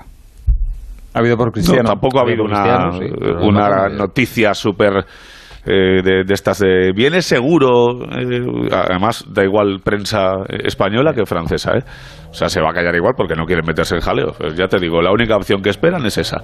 Que Kylian suba las escaleras y diga señores a ver que me quiero marchar ya que, que no me quiero. Madrid. ya está y haya obligación de llamar al Madrid porque es el único sitio donde se quiere marchar. Pero que eso tampoco es garantía de nada. O sea si Kylian llega y le dice no, al no, a Leonardo oye me quiero ir pues a lo mejor el jeque te dice pues no, pues te, vas. no te vas. a ir y el verano que viene ya veremos lo que pasa pero el Madrid está trabajando en silencio, está llevando la operación con mucha cautela, trabajándola desde hace mucho tiempo, años, y, y, por eso yo digo que ha podido sentar mal lo de Cross, porque cuando todos están midiendo tanto los pasos, pues de repente sale un jugador con el que nadie cuenta que me dices, oye, eh, ha sido Marcelo que ha querido hacer una gracia, Vinicius, pero Cross, más que su bueno, tío serio, veterano con 31 años, eh, sorprende. Escucha, es que en, hay que verle a Cross para conocerle, es que como no se prodiga ¿Has mucho estado de fiesta con él o qué? No, no, ojalá. No, no. pero, tiene, pero tiene pinta de que da mucho juego. Hay que verle en, en Instagram, sobre todo, es donde él bueno, se maneja. Bueno. Y es un y tío. Cuando se mosquea, se mosquea también. Bueno, ¿eh? sí, sí. Manda bueno, mucho, eso sí es verdad. Sí, sí, pero que me refiero que en Instagram las tira mucho y es, es un vacilón, te diría, a nivel piqué.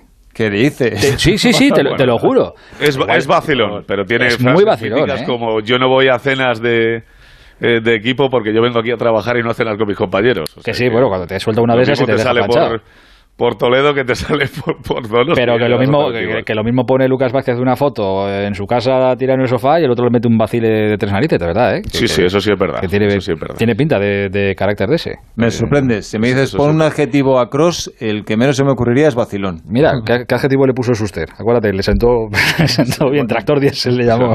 le, le, sentó aquello, le sentó aquello fenomenal. Es que los alemanes tienen un sentido del humor sí, peculiar. es verdad, es raro, es raro el asunto. Oye, y lo de, lo de Odegar al final sí que va a ser una operación rentable para ¿Cuánto costó? ¿Cinco fue? No, tres o así. Cuatro.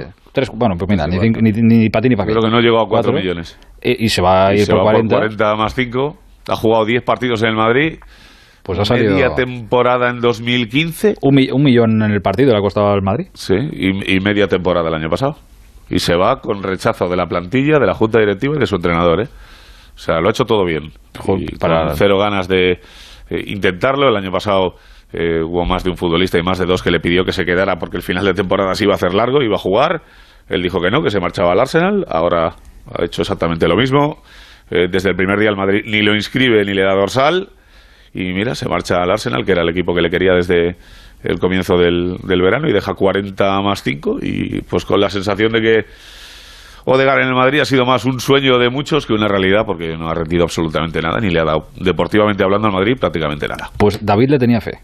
Yo, al principio, ¿eh? Cuando sí, vino, no, yo, yo, le tenía muchísima fe. Mira, yo recuerdo cuando jugaba todavía en el Strom Kotset, que es el equipo noruego sí, en el que jugaba, tenía 15 años, que yo le mareaba a Bustillo con vídeos. Mira este chaval, eso, mira este eso, chaval. Eso me acuerdo yo. O sea, era impresionante y era, vamos a ver, Odegar ha sido un niño prodigio del fútbol. Cuando vino al Real Madrid, estuvo de gira por varias ciudades deportivas de clubes que lo querían. Lo quería el United, lo quería el City, lo quería el Liverpool, lo quería el Bayern de Múnich. Y él optó por el Real Madrid. Es que fue una pugna como si fuera un auténtico ídolo, un crack ya consagrado. Y era simplemente un proyecto de futbolista, un proyecto de estrella. Y a mí, sinceramente, me decepciona mucho que se vaya. Me decepciona mucho por su actitud, porque parece que no quiere luchar, que arroja la toalla eh, da la sensación de que Odegar quiere que le aseguren el puesto, que va a jugar por decreto, y eso no puede ser así, sobre todo porque Odegar no ha demostrado nada. O sea, ¿qué méritos ha hecho Odegar hasta ahora para ser titular en el, en el Real Madrid? ¿A quién le va a quitar el puesto? ¿A Modric? un tipo que va a cumplir 36 años, que es balón de oro, que corre los 90 minutos, que en el 92 se cruza el campo para eh, defender una jugada, que es un ejemplo para todos. Eh, pues no. Hasta ahora lo que, lo que mejor lo hemos visto ha sido la Real Sociedad. Eh, eso es así, porque aquí en España la imagen que tiene todo el mundo. El del año pasado tampoco hizo gran cosa, ¿eh? Por eso, es que jugó bien, esa temporada pasada jugó, claro, pues han pagado 40 van a pagar 40 kilos por él, ¿eh? Quiero decirte que no es moco de no, Pero, o sea, lo que yo creo que es. que está en Londres, Odegaard, o sea, que aunque él es. Está más cerrado, será oficial mañana, lo más normal. Él está en su derecho de elegir su destino y su futuro. Eh, yo creo que si él fichó por el Real Madrid, tenía el sueño de jugar en el Real Madrid, y es que ni siquiera ha luchado por ello. Es que tiene al lado un ejemplo como es Fede Valverde, que llegó un año y medio más tarde, que también fue cedido al Deportivo de La Coruña y que ha tenido que tragar y que ha sido suplente muchas veces, eh, no convocado y al final se ha ganado un sitio y un estatus en el Real Madrid. Jugadores mucho más veteranos como Nacho, que rinden siempre cuando salen y que también lo ha pasado muy mal. Es que eh, no lo entiendo, fíjate, eh, me estoy acordando ahora de, remontándonos mucho más atrás, el ejemplo de la temporada, creo que fue la 95 con Zamorano y Amavisca, cuando Valdano les dijo no cuento con vosotros, no contaban para nada y acabaron siendo las estrellas. Eh, la decepción que tengo yo con Odegaard es que ha arrojado la toalla sin ni siquiera intentarlo. Zamorano y Amavisca. No había nacido Pereiro todavía cuando Zamorano y... Pero conoce la historia. Sí. sí. Yo me acuerdo de todo. Pero tampoco mucho. Que le dijo Guardiola que no lo quería para nada y mira. Es verdad que es, verdad que es una pena. El ¿eh? de los seis títulos. Eh, tal cual. Si vamos, y no fue el mejor del Barça de casualidad. Es que lo de Odegaard yo creo que es una... Eso es lo que se pide cuando juegas en el Madrid o en el Barça. es una, solución que tenía que tomarse. Cuando hay un problema hay que buscar una solución. Y la solución es buena para ambas no, partes. la solución es maravillosa En el Arsenal, por lo menos. Odegaard va a jugar porque sí, porque lo ha pedido Arteta y porque sí, que es lo que él quiere, que le garanticen el puesto y el Madrid va a sacar una rentabilidad económica que no imaginaba con él. Pero mm, desde luego, Odegar podía haber triunfado en el Real Madrid si lo hubiera intentado, pero mm, e, esta forma de, rendirse, además, creo que no hubiera encajado en el Bernabéu. O sea, lo que te pide la cara del Bernabéu es lucha, esfuerzo, sacrificio, eh, no bajar los brazos nunca, y esto es lo que ha hecho Odegar sin ni siquiera intentarlo. Bueno, eh, la etapa de Odegar en el Real Madrid que se va a cerrar. Mira que llegó jovencito, pero sin pena ni gloria va a dejar 40 millones en, la caja del Bernabéu, que no está que no está nada mal. Oye, ya que estamos aquí hablando de todo un poco y antes de terminar, como sé que David más o menos le conoce o conoce el entorno y demás, es que a mí me ha llamado de verdad muchísimo la atención más allá de que sea el Alavés y todo esto, eh, la marcha de Lucas Pérez de, de Vitoria y la forma, todo lo que ha mm, rodeado la presencia de Lucas Pérez en, en Vitoria, entre lo de Abelardo, lo que se contaba por allí, que la mitad sería mentira. Eh, ahora la forma esta de, de salir me deja frío. Tú seguro que sabes cosas que no quieres o no puedes contar. Sí. Tú eres de Vitoria y dices que, bueno, a lo mejor hay informaciones que no están contrastadas, pero sí es verdad que es raro. Cuando hubo la etapa de Abelardo, pues se decía que, Lucas Pérez tenía problemas con Abelardo, que Abelardo le tenía inquina a Lucas Pérez. Bueno, pues... Eh, ¿Abelardo no ha hablado del asunto? No, no. Pero... Eh, pues no ha hablado del asunto y Lucas, eh, bueno, lo habló aquí una noche, me acuerdo con José Ramón, y dijo que no había nada, que no, que él tan normal, que no sabe de dónde Lucas ha hecho medio año bueno en los últimos seis, ¿eh? Sí, pero Lucas, lo, ha hecho goles, ha tenido rachas. Lo sorprendente es que rescindan después de la primera jornada. Es decir, si tú mm. no cuentas con un jugador, pues mira, planificas la temporada sin ese jugador.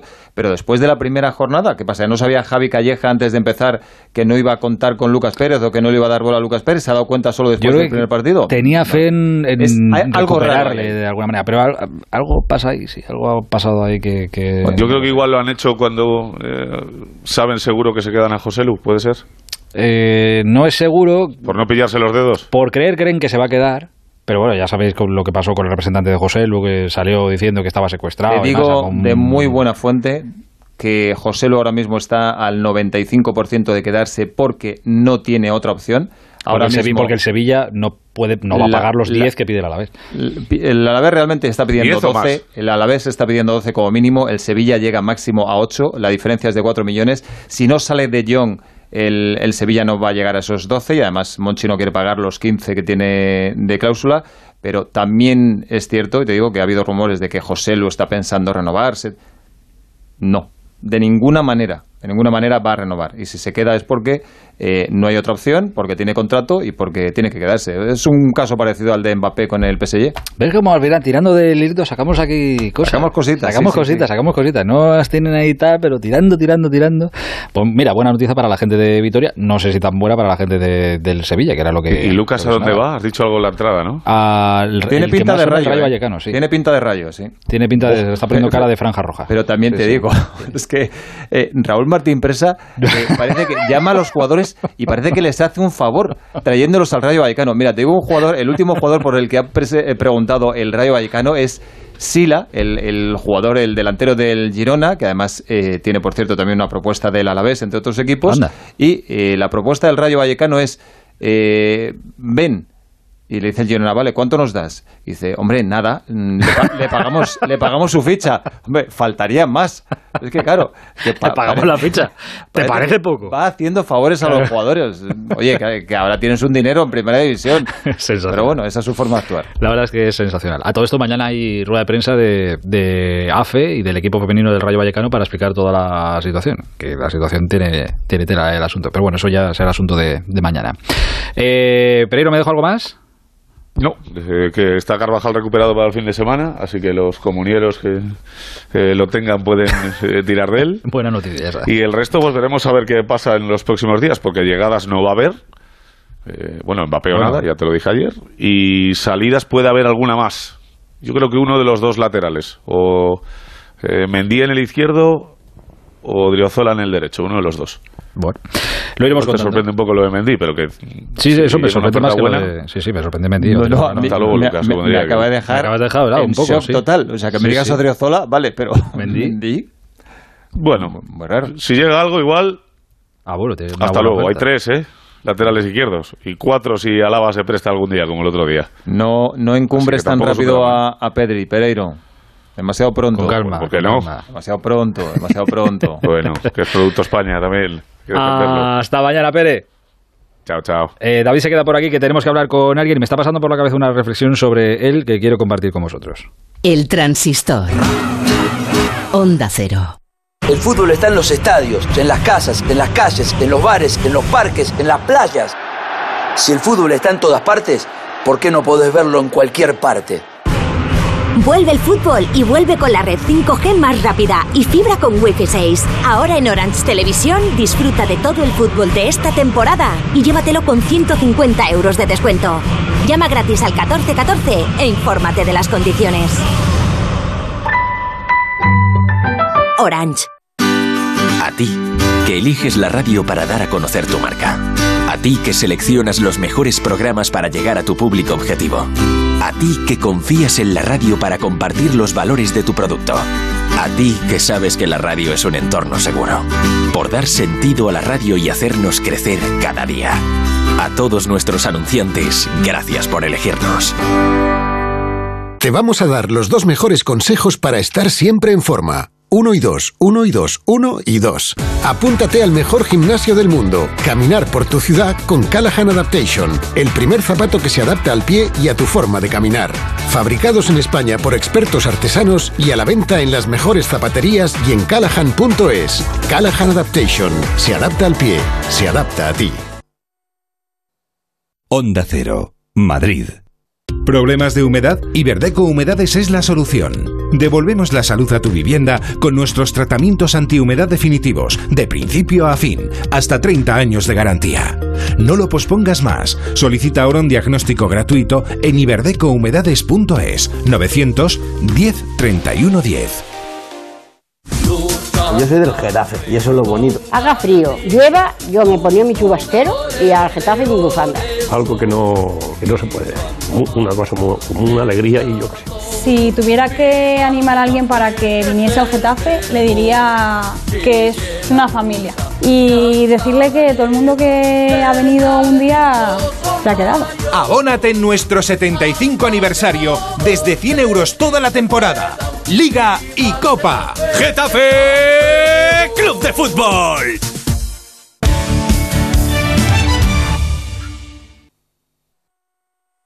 En Onda Cero seguimos en el transistor. Aitor Gómez. ¿Sabes qué pasa, David? Que es la pregunta que me hacía yo, o la reflexión que me hacía, que hay mucha gente que no es deportista de élite y que, oye, sobrelleva los palos que de vez en cuando te da la vida y es capaz de levantarse y, tirar para adelante. Pero yo creo que los deportistas tienen otra pasta para esto y que tienen como otro, no sé, como algo que les hace impulsarse, que el deporte y la competición y demás les hace llevar estas cosas mejor. Lo que le pasa a lo que le ha pasado y cómo se lo ha tomado Antonio Serradilla, por ejemplo. Sí, porque decimos que los pilotos de motos están hechos de otra pasta. Pues mira, eh, hay jugadores de balonmano que también es el caso de Antonio Serradilla, que si hubiera que definirle con una palabra, yo diría que es un luchador, que es un gladiador. Eh, su caso, además, puede ser una fuente de inspiración para bastante gente que lo está pasando mal. Te lo presento. Sevillano, 22 años, alto como la Torre del Oro de su ciudad, mide 1,98, jugador del Ciudad de Logroño y con la fuerza de voluntad de un hispano, un título honorífico que ya se ganó porque debutó con la selección absoluta hace dos años. Podía incluso haber ido a los Juegos Olímpicos de Tokio, pero un tumor en el ojo derecho le truncó todas sus ilusiones. En junio le tuvieron que extirpar el globo ocular, ha sufrido mucho, ha llorado mucho pero ha vuelto ya a los entrenamientos con el objetivo de ser igual de bueno o mejor que antes, a pesar, eh, creo que eso es evidente, que no va a estar en igualdad de condiciones que sus compañeros y sus rivales, con lo cual va a tener que trabajar mucho más duro que el resto y eso desde luego no va a ser un problema para él. Hispano, Antonio Serradilla, buenas noches. Buenas noches. ¿Qué pasa, hombre? ¿Cómo estás? Pues muy bien, ya muy contento de empezar a entrenar con el equipo y hacer la vida de siempre, la rutina, que es la que me gusta. Oye, fíjate que escuchándote ahora que acabamos de empezar a hablar, lo primero casi que me sale decirte es que, que me alegra mucho escucharte así. Ah, sí, pues me parece muy bien. Mucha gente me ha dicho también que que se me ve muy animado, que lo estoy llevando bastante bien y eso me alegra.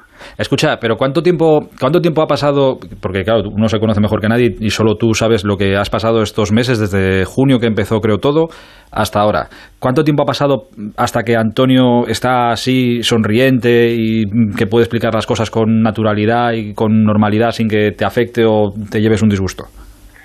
Mira, yo creo que sinceramente mm, lo he llevado bastante bien en todo momento, dentro de que durante el proceso ha habido momentos durísimos y cuando me dieron la noticia muy mal, la operación, cuando me, dieron también la noticia de que de que me tenía que quitar el ojo también lo pasé muy mal, pero yo creo que en todo momento lo he sabido sobrellevar.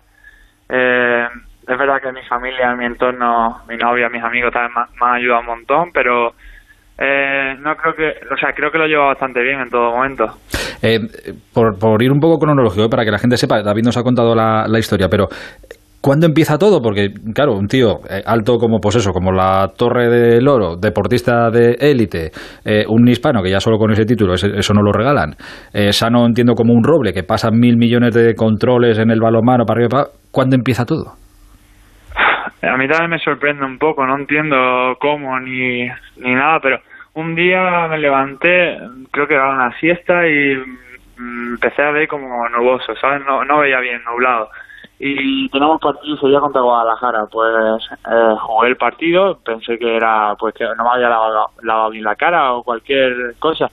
Jugué el partido y, y al terminar el partido seguía viendo mal.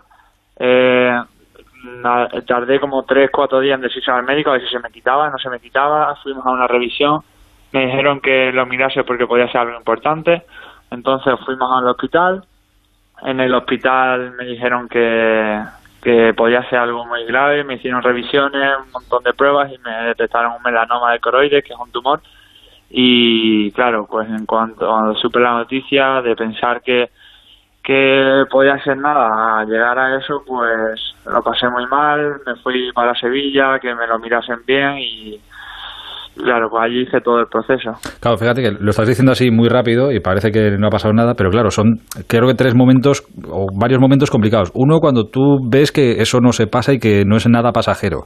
Otro, cuando el médico te dice, oye, puede ser grave, vete al hospital y míralo. Otro, cuando el hospital te dicen, sí, sí, vamos a hacer pruebas. Y otro, cuando te dan el resultado de las pruebas. Que claro, que, que todo, todo ese proceso tiene que ser terrible. Bueno, me decías antes que cuando te dieron la noticia, terrible, ¿no? Sí, eh, es que claro, de lo que tú dices, al final de pensar que no era nada o tomártelo como que podía ser algo muy leve a, a pasar a algo tan grave como un tumor tan importante, pues me afectó un poco, pero pero bueno, intenté llevarlo de la mejor forma y eh, yo creo que, que he caído bien en todo lo que cabe. Antonio, has dicho que has tenido altibajos, eh, es obvio, mm, supongo que en algún momento habrás tocado fondo, mm, creo que has llorado bastante, pero no sé si el peor momento fue cuando te dijeron que, tenían que extirparte el, ojo derecho.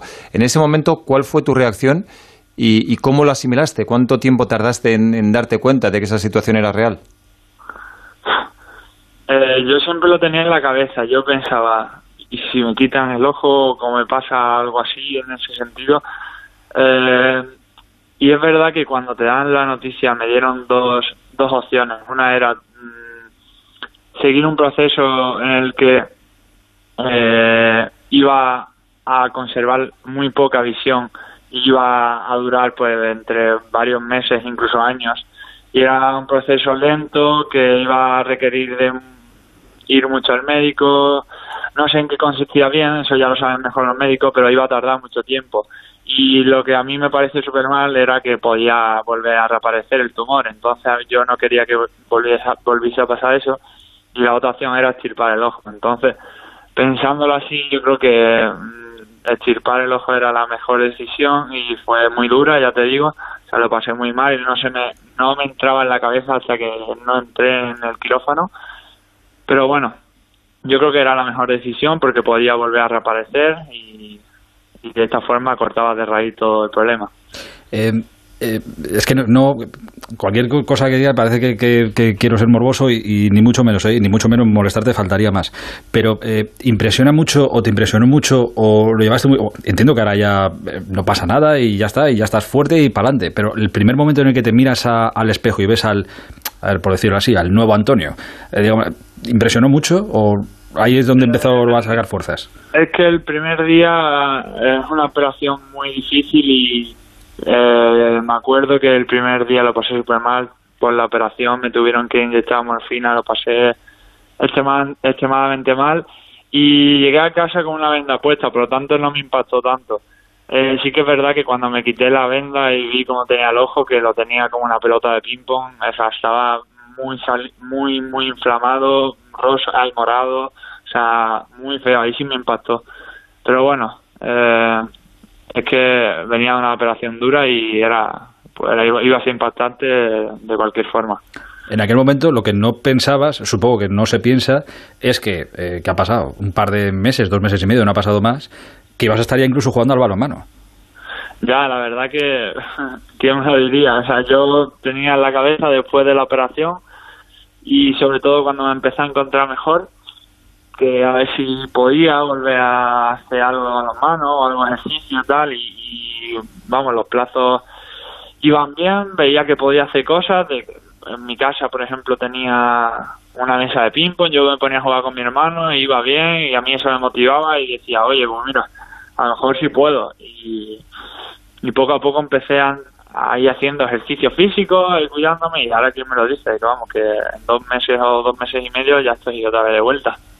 En los momentos malos, Antonio, en, los peores de estos tres meses, ¿a qué salvavidas te agarrabas para salir de esa situación, de ese túnel oscuro en el que estabas? pues yo creo que lo he llevado yo solo, bueno, con la ayuda de mi familia, claro, ya y de mi novia, de mis amigos, que me han ayudado mucho, pero es que es asumir lo que es la única, bueno, la única opción no, porque ya te he dicho antes que había dos, pero era la mejor opción y, tenía que asumirlo. Cuanto antes lo asumiese iba a ser mejor y yo no quería que tanto mi familia como mis amigos ni mi novia lo pasasen mal. Yo quería estar bien para que para que ellos también estuvieran bien y eso era una motivación, el, el yo estar bien para que los demás también estuviesen bien. Oye, ¿y qué has pensado, perdona, Aitor, qué has pensado viendo a, tus compañeros, porque son tus compañeros de, la selección española de balonmano en, en, Tokio, en los Juegos Olímpicos, porque tú pudiste estar ahí? ¿Te daba un poco de envidia verlos? No, no, para nada, o sea, yo sabía que... Escucha, es envidia San Antonio, no pasa nada. lo, ¿eh? puedes decir, ¿eh? No pasa nada. no, no, pues, estaba muy contento, yo creo que han hecho un papel muy bueno y vamos... Eh, la verdad que unas Olimpiadas sería muy bonito de jugar y, ojalá algún día pudiese jugar alguna. Pero la verdad que han hecho un papel muy bueno y estoy muy contento de que hayan, que hayan conseguido ese bronce. Oye, ahora que eh, estás eh, entrenando a, a, balonmano, ¿te han dicho, eh, es igual, claro, entiendo que te sentirás raro, supongo, hasta que te acostumbres, pero ¿cómo, ¿cómo es la vuelta? ¿Te han dicho, yo qué sé, o que tengas cuidado con algún golpe o... Tienes que ¿Cómo es? Llevas unas gafas, ¿no? Unas gafas que tiene que homologar la, la Federación Europea. Tienen que homologarlas, que en principio yo me siento muy cómoda con ellas, pero no sé si la van a poder homologar. En todo caso tengo otras que ya sí, son, sí están homologadas y puedo jugar con ellas. Pero bueno, sí que es verdad que los médicos me dijeron al principio que empezase teniendo cuidado, que los impactos, sobre todo el protésico, me dijo que con un impacto fuerte quizás se me podía saltar la prótesis, pero bueno, que, que era tener un poco de cuidado, pero conforme ha ido pasando los días, eh, el ojo se me ha ido adaptando bastante bien a la prótesis y vamos, no tengo no estoy teniendo ningún tipo de problema y ahora con la gafas pues me protege el ojo bueno, que es lo importante y estoy muy cómodo. De todas formas, no sé si eres un caso único en el mundo, pero estás en el deporte de, más alto nivel, eh, a un nivel de selección española, como hemos dicho, eh, y vuelves a jugar teniendo solo un ojo. Eh, imagino que uno de los grandes problemas es que has perdido la visión periférica. ¿Eso cómo lo compensas? Ya, es, es la clave. O sea, el problema es que he perdido visión periférica, como tú dices, y eso es un gran problema, porque ves mucho, ves todo mucho más reducido, te cuesta mucho más ver más allá, solo te puedes fijar en un objetivo. Entonces, pues claro, requiere mucho eh, mover el cuello para ver las, las situaciones que hay, tanto en defensa como, como en ataque. Mm, es como tener que intuir las cosas y anticiparte a lo que van a pasar. Bueno, eh, bueno el trabajo que, tendrás que, trabajar ahora, ¿no? Eh, quería terminar preguntándote, más allá del balonmano, ahora que has vuelto, eh, quería saber, en tu vida diaria, el Antonio Serradilla fuera de, la pista de balonmano y sin un valor en la mano, en tu vida diaria, ¿ha cambiado mucho la vida? Para nada, o sea, te diría que todo sigue igual y eso es lo que a mí me tranquiliza. O sea, estoy súper contento con que eso no haya cambiado ni que la gente me trate de diferente forma. Eh, es como, como era antes y eso a mí me tranquiliza un montón y me encanta que sea así. Oye, y la última, eh, ahora que has vuelto a entrenar, que te sientes otra vez bien, te vuelves a sentir jugador de balonmano, no sé si te lo planteas como meta o como objetivo, pero eh, ¿tu gran sueño ahora es volver a sentirte un hispano que te vuelva a llamar la selección española? pues un objetivo que tengo dentro dentro de mí que es algo que quiero, que me gustaría, pero es muy difícil y más bien la situación en la que estoy ahora que tengo muchísimos pasos por delante, como podrían ser recuperarme físicamente, coger buen nivel, ser importante en mi equipo y ya pues sí que es verdad que un objetivo que tengo sería ir a la selección y ser pues habitual en las concentraciones y, me gustaría jugar torneos importantes con la selección, eso está claro, es un objetivo que tengo.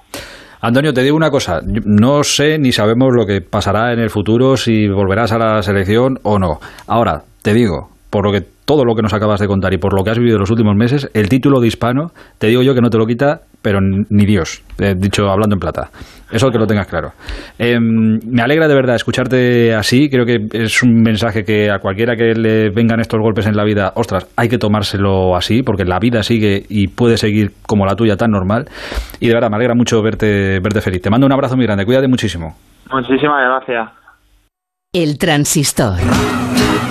Onda Cero. Onda Cero, Madrid. Ocasión Plus, compramos tu coche. Ocasión Plus, nadie paga más. Ocasión Plus, mejoramos cualquier tasación. Ocasión Plus, pago en el acto. Ocasión Plus, número uno en compra de coches de ocasión. Visítanos y compruébalo. Ocasión Plus, nueve centros en Madrid. Localiza tu centro más cercano en ocasiónplus.com. Abierto sábados y domingos. Onda Cero. Yo soy del Getafe y eso es lo bonito. Haga frío, llueva, yo me ponía mi chubastero y al Getafe mi bufanda. Algo que no, que no se puede. Una cosa como, una alegría y yo qué sé. Si tuviera que animar a alguien para que viniese al Getafe, le diría que es una familia. Y decirle que todo el mundo que ha venido un día se ha quedado. Abónate en nuestro 75 aniversario desde 100 euros toda la temporada. Liga y Copa. Getafe Club de Fútbol. ¡Vigor, gor, gor, gor, gor, gor, gor, gor! Toma Toma Energisil Vigor. Energisil con maca contribuye a estimular el deseo sexual. Recuerda, energía masculina, Energisil Vigor. En Movistar vamos a darlo todo. Ven a Fusión Selección Plus Fútbol y vive todo el fútbol con la mejor conectividad al 50% durante tres meses. Y un iPhone SE de 64 GB por 0 euros al mes. Infórmate en tiendas o en el 1004. Vive el fútbol a tu manera. Movistar. La radio y el podcasting conviven en el escenario del audio. El máster en radio de Onda Cero de la Universidad Nebrija te ofrece un doble título. Los fines de semana están hechos para descansar. En Por fin no es lunes, abordamos la información y el entretenimiento con una sonrisa. Si quieres formar parte de este equipo de profesionales que lo hacen posible, te recomiendo una buena formación. Máster en radio de Onda Cero y experto universitario en podcasting, con prácticas aseguradas. Inscríbete en nebrija.com. Universidad Nebrija. Imparables.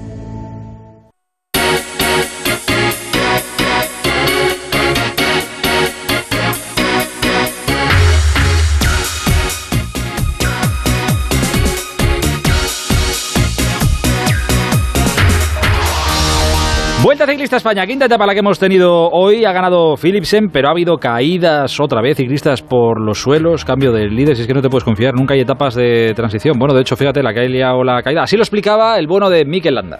No, no, me ha tocado, me ha tocado. Bien, nada, no parece nada, molesta un poquito la mano, pero nada, esperemos que no sea nada. Uf. pues sí, vamos todos muy nerviosos, muy juntos y un enganchón y imposible, ¿no? Que, que no caiga más de uno. Bueno, pues son cosas que pasan, ¿no? No es nada nuevo. Este es Mikel Landa. Eh, su tocayo Mikel Nieves, el que ha terminado peor parado, que ha llegado a la beta, ha hecho unos zorros el pobre hombre. No sé qué tal estará. Manzano, buenas noches. Hola, ¿qué tal? Muy buenas. Madre mía. Eh, se han pegado una buena, ¿eh? Pero una buena. Se han pegado una buena. Ahí en medio del pelotón, además, cuando van más nerviosos, quedaban 10 kilómetros, 9, 10 kilómetros para la línea de meta y, en mitad del pelotón, eh, de pronto un, un, pequeño frenazo, algún pequeño despiste, cae uno y ya pues hace bola, ¿no? Y bueno, los más afortunados por, por los lados han podido incluso irse, al, al, a la hierba, algunos Sí, algunos han tenido incluso hasta la habilidad y la, y la rapidez y el reflejo de sacarse los, los, las zapatillas de los, de los pedales, eh, eh, ir al suelo para andar y con la bicicleta casi a cuestas han sorteado todo y luego han vuelto, en fin. Eh, como tú decías, Miquel Nieve ha entrado regular, Román Bardet también ha recibido un, fuerte tarascazo y, y, el propio líder, ¿no? Taramae, que, que por segundo día consecutivo se ha visto envuelto en esa caída. Hoy, a diferencia de ayer, no estaba en esos tres últimos kilómetros que los comisarios permiten cuando es una llegada llana y, al sprint para dar al mismo tiempo y en este caso pues ha perdido ¿no? de la forma más cruel ese, liderato, aunque ha dicho después de la carrera que estaba que no estaba muy triste, ¿no? que, eh, estar dos días con el maillot rojo ya eh, para él era suficiente y que igual pues aún puede aguantar un poquito más con el maillot de, la montaña con la victoria que tuvo en, en Pico en Blanco. ¿no? Y todos en una jornada, 184 kilómetros con eh, el recorrido para unir Tarancón con Albacete. Otro día más se preveía que hubiera viento y abanicos. Eh, ha habido viento al final, no ha habido abanicos y ha habido otra etapa, otra eh, escapada bidón con Pelayo Sánchez del Burgos, Oyer Lazcano del Caja Rural y Xavier Azparren del Euskaltel, que, que, han ido cayendo como fruta madura, ¿no? Hasta el último instante en el que ya levantaban el pie, porque es que las piernas, como decía el propio Azparren, es que ya me dolían mucho y no podía más, ¿no? Al final ha caído primero Lazparren, luego Lazcano y finalmente pues eran todos engullidos. Por cierto, aquí, mira, mm, eh, déjame, Aitor, un pequeño 10 segundos para reconocer, estamos en la quinta jornada de quinto viaje de la vuelta, mañana será el sexto con llegada ya un poquito más dura, pero eh, estos cinco primeros días, bueno, cuatro porque la primera contrarreloj eh, es como es, ¿no? Eh, yo creo que hay que reconocer el trabajo de Rubén Pérez, Jorge Azanda y Rubén Martínez, que son los directores del Burgos, del Euskaltel y del Caja Rural. Los tres equipos están en todas, no se quejarán los patrocinadores de que no se les ve. Es, desde luego, están en todas, ¿no? mucho mérito tienen todos ellos, pero fijaros que quiero poner un poquito más el acento en el Burgos, ¿no? Porque hemos estado tres días allí, han hecho un esfuerzo impresionante. el equipo, por un lado, para, para volver a estar donde está en la élite, a pesar de que evidentemente han entrado a la vuelta como invitados, pero todo lo que es Burgos, ¿no? su diputación, su ayuntamiento, para acoger esta, esta vuelta y ellos lo han devuelto con ese protagonismo que han tenido, ¿no? con eh, dos o tres eh, eh, premios a, a la combatividad y, y desde luego que lo merecen. Hombre, Oscar Cabedo estaba ahí en Picón Blanco tirando para arriba. Grande Oscar Cabedo. Correcto, correcto, Mejor de correcto. Y lo, lo- lo ha intentado todo lo, que han, todo lo que han podido, madrazo también, en fin. Pero al final, pues no ha podido ser, ¿no? Y al final, pues etapa al sprint, con triunfo de Philipsen, que hace su doblete, puesto que ya ganó también en Gamonal el pasado domingo. eh, y segundo puesto para Fabio Jacobsen y tercero Alberto Dainese. Y en la general, Kenny Elizonde ahora es el nuevo líder por ese problema de Tara Amay, que ha perdido ese primer eh, maillot, o ese maillot rojo. Roglic con cinco segundos eh, es eh, segundo. Y luego los, eh, los tres de Movistar que están en el cuarto, quinto y sexto lugar, ¿no? Más a 20 segundos, Superman López a 26, Alejandro Valverde a 32 y luego Bernal, Egan Bernal a 32 y Mikel Landa, que también ha tenido un pequeño sustituto hoy, eh, 44 segundos. Así que eso es lo que hemos tenido hoy a las puertas de lo que vendrá mañana, que es la subida al Alto de Cullera, donde ya te digo que hay un nombre que está sonando mucho en la tarde de hoy, para mañana, ¿eh? y es Alejandro Valverde. A ver, ya veremos. Hay un repechito ahí al final de 300 metros que le viene bastante bien al bono de, de Valverde. Ya veremos. Estás echando noche en Albacete hoy entonces, ¿no? Estoy echando noche en Albacete, por cierto. Eh, tiene pinta de que esta noche va a llover bastante, porque han ¿Ah, sí? pegado cuatro truenos impresionantes. Sí, sí, sí. sí. Qué suerte que pillara una buena tormenta. Una tormenta Me cago. Te imagino una tormenta de estas de verano que te deja la noche fresquita. Salen los mosquitos, pero es que ya me da igual que me piquen. estamos. Pero que lo ¿dónde? fresquito. Pues a mí me han picado esta noche. ¿Te han picado me los han picado mosquitos? dos. Joder. Sí, dos. Pues yo te lo cambio por una tormenta. Te cambio cinco picotazos de mosquito por una buena tormenta. Vale, venga. Eh, mañana hablamos, Manzano. Un abrazo grande. Venga, un abrazo. Adiós. Sigue disfrutando del, del viaje en la Vuelta Ciclista a España. Anita, buenas noches. Buenas noches. Tú dirás, hija. Pues eh, digo que este, se han jugado los últimos partidos de ida de la última previa de la Champions. El Benfica ha ganado 2-1 al PSV Eindhoven. El John Boy suizo ha remontado para ganar 3-2 al Ferenbaros. Y el Malmoe también ha ganado en casa 2-0 al Ludo Gores. Día movidito en el mercado de fichajes, además de esa rescisión de contrato del Alavés a Lucas Pérez y la renovación de Marco Llorente con el Atlético de Madrid hasta 2027. También en el Atlético de Madrid, el brasileño Marcos Paulo marcha cedido al Famalicao. El lateral sueco Agu- Augustinsson. Agustinson, sí, sí, bien dicho. Luptin ha sido presentado como nuevo jugador del Sevilla. Aleix Vidal deja precisamente el Sevilla y ficha por el español para las dos próximas temporadas. El Villarreal se hace con el extremo holandés Dan Juma, procedente del Bournemouth. Y el Villarreal también cede a Ferniño una temporada al Mallorca. En fútbol femenino, lo comentabas antes, mañana a las 11 de la mañana, rueda de prensa de David Zaganzo, presidente de la AFE, del Sindicato de Futbolistas, acompañado de varias jugadoras del Rayo Vallecano, para explicar su situación. Veremos. eh, Complicada situación. Exactamente, complicada situación porque, por lo que sabemos, Martín Presa no está para nada preocupado por lo que Nada está pasando. Y por otra parte, el Levante ha ganado 2-1 al Celtic y el sábado se jugará su pase a la última previa de la Champions femenina ante el Rosenborg. Una última previa de esta Champions femenina a la que también llega el Real Madrid, que hoy ha anunciado a su último fichaje, creo que son ya nueve los fichajes del Madrid esta temporada, la delantera danesa Caroline Moller. En tenis, en el Master 1000 de Cincinnati, el único jugador que nos queda en el cuadro masculino es Pablo Carreño, que ha ganado a Koefer y mañana se medirá a Urkacz, al polaco, por un puesto en los cuartos de final. En el cuadro femenino, Paula Badosa ha ganado a Sabalenka y jugará mañana con Ribakova y el partido de Muguruza y la francesa Caroline García debe estar a punto de comenzar. Estaba previsto para la una de la mañana hora española. Y malas noticias para los aficionados del, al motor porque se ha suspendido el Gran Premio de Fórmula 1 de Japón en el próximo mes de octubre debido a la pandemia del coronavirus. Tenemos que llamar un día a nuestro hombre del tenis, a Rafa Plaza. Por favor. Está, está muy. Ha venido de Tokio y está muy pasota. De, ¿Está pasota? sí, sí, está pasota, está pasota. Tenemos que llamarlo un día. Sí, sí, sí. Para que se pabile. porque bueno, se pues relaja, la tiene que estar de previa porque el US Open está a punto ya. A ¿eh? puntito, a puntito. Tenemos que llamarle, tenemos que día. ¿Cuándo empieza el US Open? La semana que viene será, ¿no? Sí, supongo que sí, la sí, sí, semana pues que viene. hay que ya. llamarle, hay que llamarle. Aunque solo sea para molestar, que no tenga nada que contar. No, será que dentro- la semana que viene será la previa.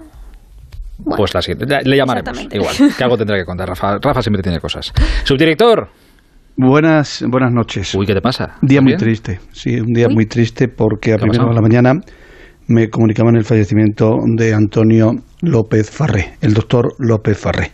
Anda. Una grandísima persona. Lo siento mucho. Un grandísimo, amigo tuyo. un grandísimo amigo. eh, colaboró muchísimo aquí con nosotros en, en Onda Cero. Era doctor especializado en la prevención en la Organizaba el simposium, ¿verdad?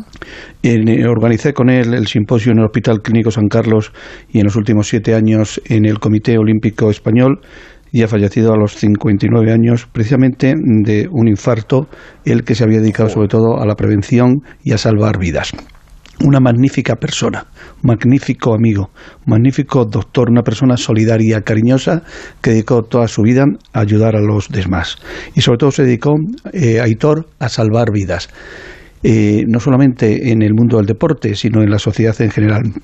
Se especializó en el deporte, era un gran seguidor del Atlético de Madrid y tú has sido testigo además de con tu presencia de varios simposios. Sí, estuvo una persona que una persona queridísima, queridísima en el mundo del, deporte. En los últimos años lo organizamos en el Comité Olímpico Español y esta mañana, cuando me comunicaba eh, el fallecimiento, de verdad, aparte de la grandísima amistad en que que me unía con él y con toda su familia, de verdad que he recibido uno de los mazazos más importantes. Una auténtica pena. He tenido la oportunidad, lógicamente, de hablar a lo largo del día con numerosos compañeros amigos y gente del deporte que le ha mostrado y me ha mostrado individualmente este apoyo y me ha comentado eh, precisamente el presidente del Comité Olímpico Español que en el próximo mes de septiembre eh, le rendiremos un homenaje en el Comité Olímpico y a partir de ahora eh, este simposio llevará el nombre de Antonio López Farré. Descanse en paz, repito, una persona que se dedicó toda su vida a ayudar a los demás, a intentar salvar vidas, a intentar concienciarnos a todo de la práctica del deporte, pero también de un deporte saludable y que tristemente lo que él más intentaba prevenir, que era un infarto, es lo que le ha quitado la vida. Descanse en paz. Pues eh, te mando un abrazo muy grande. Muy fuerte, gracias a todos los amigos y a. Gracias, Aitor. Por supuesto. Buenas noches. Adiós, gracias, Aitor. Cuídate Buenas mucho. Noches. Gracias. Adiós. Eh, Jolín, no me había dado así por, sorpresa. Lo siento mucho, insisto. Eh, nuestro pésame a la familia y a, los amigos. Marta Martínez Blas, ¿qué nos han dicho en arroba el transistor OC esta noche? Pues preguntábamos si se equivocaba Odegar, si se marchaba del Real Madrid y la cosa está igualada. Eh, la gente piensa que sí se equivoca un 40% eh, que no se equivoca un 36 y a un 24% le da nuestra opción favorita, le da igual. Le da exactamente igual. Exacto. Eh, ¿Y en la prensa qué dicen? Pues Marca abre con lo que habéis estado comentando, el mensaje de Tony Cross en el podcast que comparte con su hermano. Primer plano de Mbappé, acompañado de las declaraciones de Cross. Quizás un jugador de París se une a nosotros. A sigue la línea de Mbappé, foto también del jugador, titulando en este caso El Madrid no se rinde. Y en la prensa catalana, Sport se centra en el caso de Ilaix hablando de crisis total y añadiendo que el club ya le pone precio, en concreto 15 millones de euros. Y la de Mundo Deportivo, mi favorita, se aleja de nombres propios y se centra en lo que ha llamado el Baby Team la media de edad de 19 años y ah, medio. y habla de que Kuman guiará a un grupo ilusionante de jugadores entre 17 y 22 años. Claro, están Ansu Fati, Pedri, Mingueza y... Todos jóvenes, todos jóvenes. Todos chavales de futuro que... Menos Ilais, están todos. Menos Ilais están todos, es correcto, sí. Mira, para Marta Martín de Blas ha sido un gran día hoy. Ha llegado a la radio y no sabía que iba a salir de aquí hablando alemán. Y sale de aquí hablando perfecto alemán después del día de hoy. Bilingüe, yo creo ya. Sí, bilingüe, bilingüe. Se ha tragado el podcast del hermano de Tony Kroos de principio hasta el fin. Terminamos contigo, Juanma. Hay un tipo de regateo que es más antiguo que el fútbol y que hasta el 31 de agosto se practica con frenesí. Me refiero, naturalmente, al regateo entre clubes dispuestos a vender y clubes dispuestos a comprar. Añado incluso a los que no están dispuestos a vender y a los que no tenían previsto comprar. Hasta el cierre del mercado el fútbol se convierte en un zoco donde todos fingen no tener prisa. Esa es la primera clave de la negociación tomárselo con calma, hacer ver que no necesitas vender y simular que no necesitas comprar. En ese punto se encuentran ahora mismo el Paris Saint-Germain y el Real Madrid, con Mbappé convertido en alfombra persa. En este caso el regateo es de categoría Champions. No olvidemos que al que la IFI es catarí y en el mundo árabe el regateo es una cuestión cultural y no olvidemos tampoco que Florentino es un reputado especialista en negociaciones, especialmente sobre la bocina. Ambos saben que toda negociación comienza con un no rotundo. Lo siguiente es un no matizado y lo posterior es un silencio interpretable. Ahí nos encontramos a 12 días de la fecha límite. En París nadie confirma Mbappé y en el Madrid no se quiere ni mencionar el asunto, excepción hecha de Cross que ha debido pensar que nadie escucha el podcast que hace con su hermano. Como en todo regateo, lo que hay que alcanzar es la satisfacción de las partes. En este sentido, el PSG tiene que encontrar todavía la forma de convencer y convencerse de que le sobra Mbappé. Messi es una buena razón y Cristiano sería otra. El regateo también sirve para comprobar que el comprador se merece aquello por lo que puja. Por eso callan en el Madrid, para demostrar respeto a la espera de que al que la IFI ofrezca a Florentino un té con hierbabuena y una conversación amistosa. Buenas noches. Veremos si hay conversación y veremos cómo es de cómo es de amistosa. Desde luego, cabrear a los parisinos no les quieren cabrear. Eso ha quedado bastante claro. Llegamos a la una y casi cuatro minutos de la madrugada, ahora menos en Canarias. Llegan los compañeros de No Sonoras Veranos con Gema Ruiz al frente. Nosotros mañana aquí estaremos a las once y media para encender el transistor y hasta entonces ya sabéis que la radio Onda Cero está siempre a vuestro servicio. Un placer. Hasta mañana. Adiós.